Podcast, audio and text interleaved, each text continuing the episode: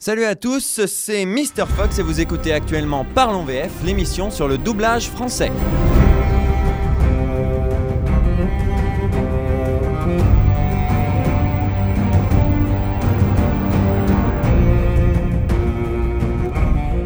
L'émission existe, on m'a régulièrement demandé de parler de séries, et particulièrement de séries américaines. C'est en effet un des sujets les plus délicats lorsque l'on souhaite parler de doublage.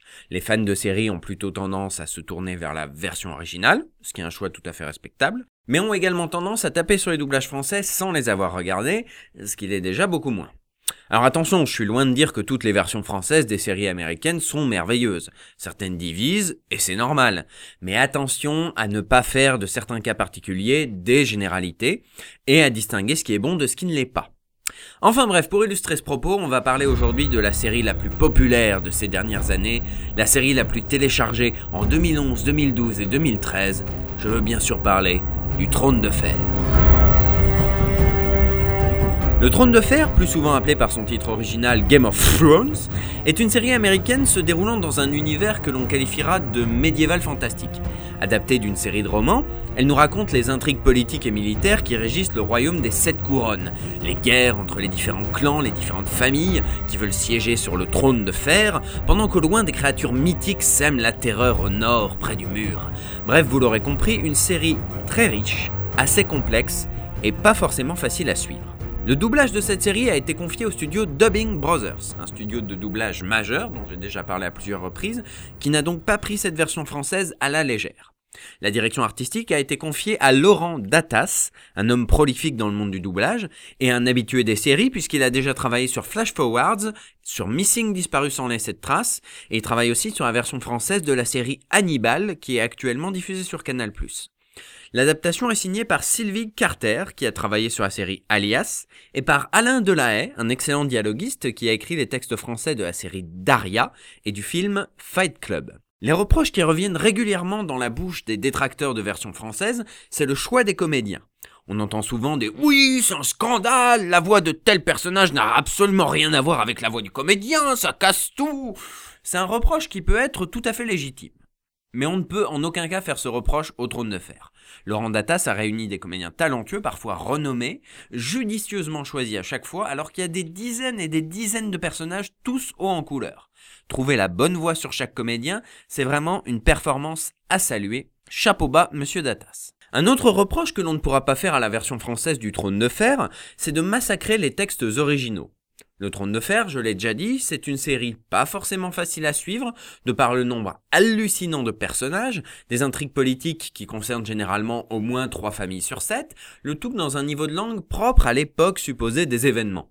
Rajoutez à cela une certaine variété d'environnement et donc de vocabulaire, oscillant entre le soigné et le vulgaire. On parlera donc aussi bien des parjures faites à la couronne que des bâtards du roi et des putains qu'il fréquente régulièrement dans les bordels de Port-Réal.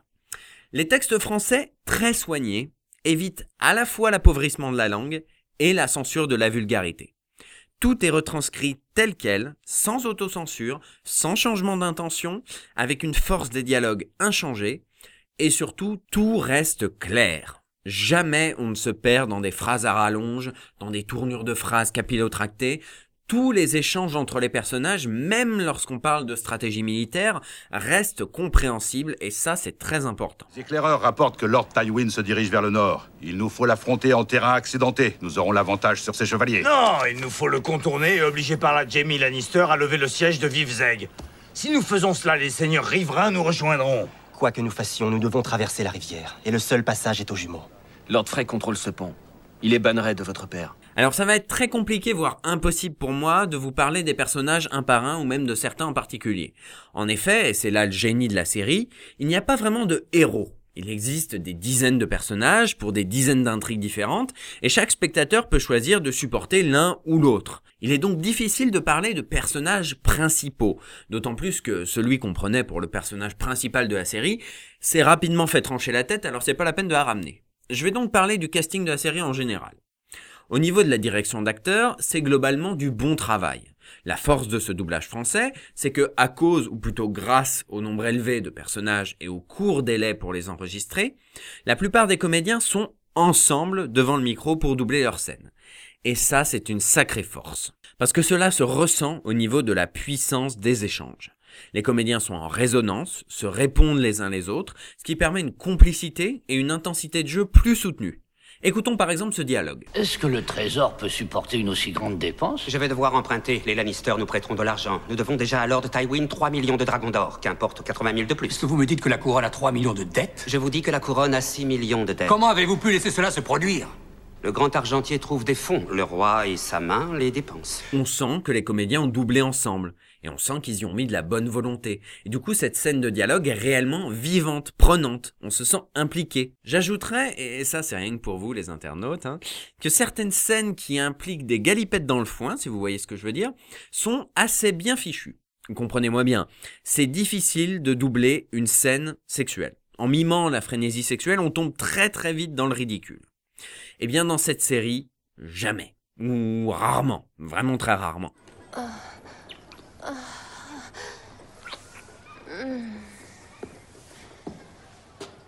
Il vous subjugue peu à peu, malgré vous.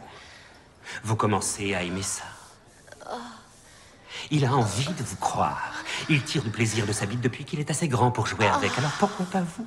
Il sait que par rapport aux autres hommes, il est le meilleur.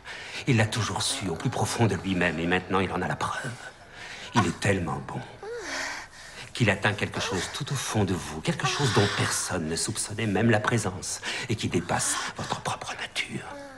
Bon, je ne peux pas parler de tous les comédiens une fois de plus, mais je dirais malgré tout que certains se démarquent, en bien comme en mal. En bien, on peut citer par exemple le duo Littlefinger-Varys, le proxénète et l'eunuque, doublé par Yann Guillemot et Alain Flick. Deux comédiens dont la carrière est pavée de personnages tertiaires et de voix de remplacement, ce que je trouve assez dommage parce qu'ils s'en sortent plutôt bien dans cette série. La dernière fois que je vous ai vu, vous parliez à la main du roi. Vous m'avez vu de vos propres yeux. Des yeux qui m'appartiennent en propre. Les affaires du conseil. Nous avons tous à discuter de tant de choses avec Ned Stark. Tout le monde se rend bien compte de votre persistante affection pour l'épouse de Lord Stark.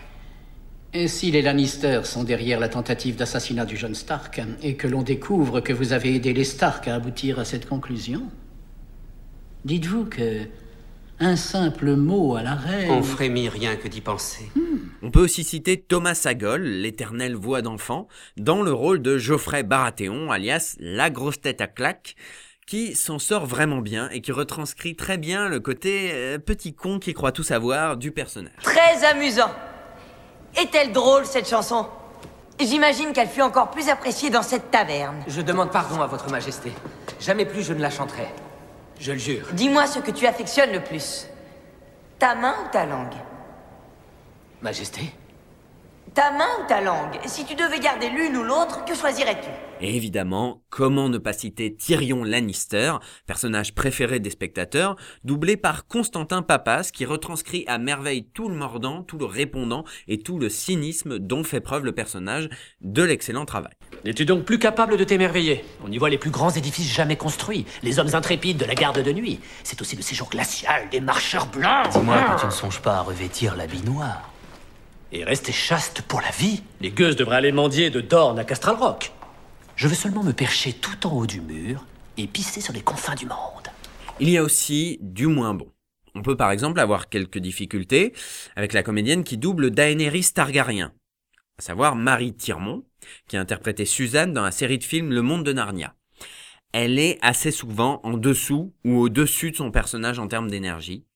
Elle n'est pas toujours bien synchrone et il y a parfois quelques petits défauts euh, d'interprétation. Cela empêche le fumier comme tout le reste d'ailleurs. Arrête! Calme-toi, je te le demande Je devienne l'un d'entre eux, n'est-ce pas? Bientôt tu me demanderas de tresser mes Une cheveux. tresse se mérite par des victoires au combat, tu n'en as aucune que je sache. Attention, hein, c'est pas dramatique, mais ça fait un peu sortir de l'épisode. Et je soulignerai quand même à côté que Marie Tirmont a fait des efforts notables dans la prononciation de la langue des Dothraki. Adjaline, Azam Jahara, Bon, maintenant je vais faire un reproche sur le casting en général, car personne n'est vraiment épargné dans cette affaire. Pour moi, dans cette version française subsistent deux problèmes. Tout d'abord, il apparaît ponctuellement des problèmes d'énergie. Parfois, la voix française n'est pas dans la même intensité de jeu que le personnage. Ça s'étend pas à tout le personnage ou à toute la scène, hein, mais parfois, sporadiquement, on entend un comédien parler de façon complètement exagérée par rapport aux expressions du personnage. Euh, c'est difficile d'illustrer ça sans vidéo, mais je vous laisserai malgré tout entendre un extrait de scène, d'abord en version originale, puis en version française. The late Lord Frey, my father calls him. At the Trident, he didn't appear until the battle was done. Feu Lord Frey, voilà comment mon père l'appelle. Au Trident, il n'est apparu que lorsque la bataille était finie. Alors ici, on entend bien le personnage féminin, Lady Stark, insister sur le fait qu'un des alliés des Stark n'est pas vraiment super fiable. Elle insiste en version originale sur le late, c'est-à-dire euh, bah, qu'il n'est pas super fiable. À l'écran comme au son, Lady Stark marque ce mot, mais sans excès, en levant légèrement la tête. En version française, l'insistance est plus prononcée, et ce n'est pas raccord avec ce que l'on voit à l'écran on a une petite réaction et une réaction vocale exagérée. On sort brutalement de l'épisode, on est interloqué, et on peut pas s'empêcher de se dire ah, ah, ça a un peu merdé par ici. Même si le reste de la scène est bien, et ça, c'est très dommage. L'autre problème, lui, se porte sur des scènes entières. Sur certaines scènes, on ne sait pas ce qui s'est passé sur le plateau, à l'écriture ou au mixage, mais il y a un gros problème de synchro. Alors vous allez me dire, euh, ça vient du DVD. J'ai comparé Blu-ray, DVD et diffusion télé et je suis formel, le problème vient de la version française. Pendant toute une scène, on ne sait pas pourquoi, les comédiens ne sont pas dedans. J'entends par là qu'ils ne sont pas sur les personnages, mais un peu à côté. Et c'est vraiment dans ces moments-là qu'on peut se dire véritablement qu'un doublage est raté. Quand on distingue la série d'un côté et le doublage de l'autre. Alors de même, je ne vais pas pouvoir vous faire comprendre ça sans images. Je vous encourage donc à regarder la première scène du premier épisode, qui est une parfaite illustration de ce que je dis. Les phrases sont trop longues pour les mouvements de lèvres des personnages, il y a trop ou pas assez d'énergie selon le comédien, l'intensité n'est pas là alors que la scène est plutôt grave, c'est vraiment préjudiciable de commencer la série comme ça. Bon après comme je l'ai dit dans cette critique, hein, ça reste des scènes isolées, des répliques isolées, et l'ensemble est plutôt bon. Mais ce genre d'instant fait sortir le spectateur de l'univers, et ça c'est toujours très ennuyeux. Donc au final, le trône de fer, Game of Thrones, VF ou pas VF c'est très difficile pour moi de trancher. D'un côté, je dirais que Le Trône de Fer est une série palpitante, mais complexe, et qu'un non-anglophone aura du mal à tout saisir, d'autant plus que les sous-titres vont très vite et passent parfois à côté de choses importantes. De plus, j'ai énormément de respect pour le travail de l'équipe en charge de l'adaptation. Orange Cinéchoc, qui publie la série, leur fournit un appui, certes, mais également un temps limité pour aller vite et pour limiter le piratage. Et obtenir ce résultat, cette pléiade de comédiens doués qui portent des textes bien écrits, c'est un travail de titan qui mérite d'être applaudi. D'un autre côté, objectivement, il y a des défauts. Des comédiens parfois un peu à côté, des scènes parfois complètement loupées, des répliques qui sonnent faux. Dans une série où les dialogues sont aussi importants, ça s'entend, ça se ressent et ça fait sortir du truc. Je suis incapable de trancher.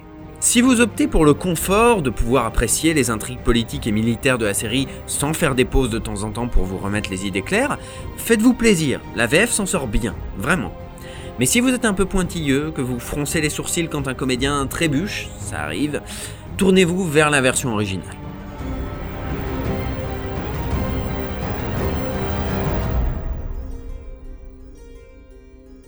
Voilà, j'espère vous avoir aidé à y voir plus clair. Je vous souhaite un très joyeux Noël, je vous dis à l'année prochaine, et surtout n'oubliez pas... Je mets les pieds où je veux, Little John, et c'est souvent dans la gueule.